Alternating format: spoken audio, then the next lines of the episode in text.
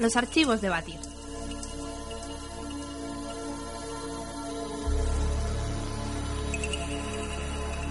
Su entrada en los circos era suficiente para que las gradas temblaran de emoción ante el griterío de un público enloquecido.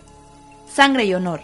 Desde el nacimiento de la República hasta el fin del imperio, aquellos hombres que dieron sus vidas para el gozo del pueblo llegaron a tener más fama que los grandes conquistadores. Muchos los llamaban dioses. Eran los héroes de la arena, eran los gladiadores.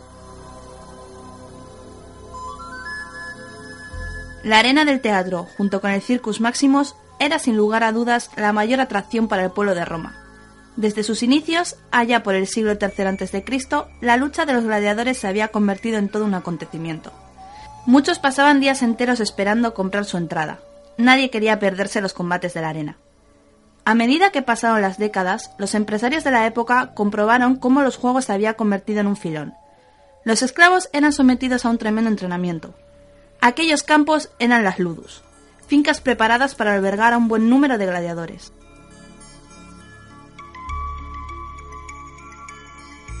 Estos se dedicaban durante todo el día a entrenar sin descanso. Pronto se hizo patente la cantidad de dinero que podía obtenerse por combate. Un buen combate podía proporcionar al gladiador mucho dinero, y por ello, al poco tiempo, muchos ciudadanos libres se aventuraron a iniciarse en la arena. Muchos lo hacían por deudas, pero muchos otros entrenaban sin descanso para conseguir fama y sobre todo fortuna. Mientras que la mayoría dejaba sus huesos en la arena, algunos fueron capaces no solo de sobrevivir. Muchas historias nos cuentan cómo los mejores gladiadores fueron obsequiados con la espada de madera, la rubis, símbolo de su libertad. Los pocos que fueron libres llegaron en algunos casos a convertirse en hombres ricos, mientras que la mayoría volvieron a la arena o bien se convirtieron en guardaespaldas.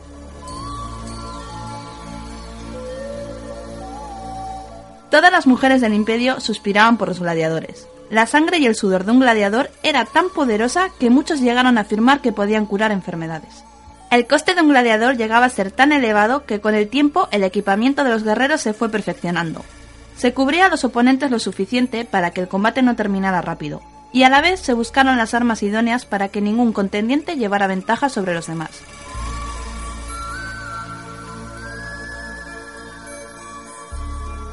Ricos y pobres, emperadores y plebeyos, todos tenían cabida en los juegos de los gladiadores.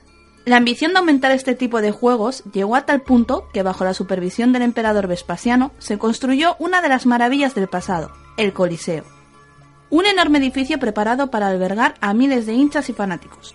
Un monumento que hoy en día podemos ver en la capital italiana.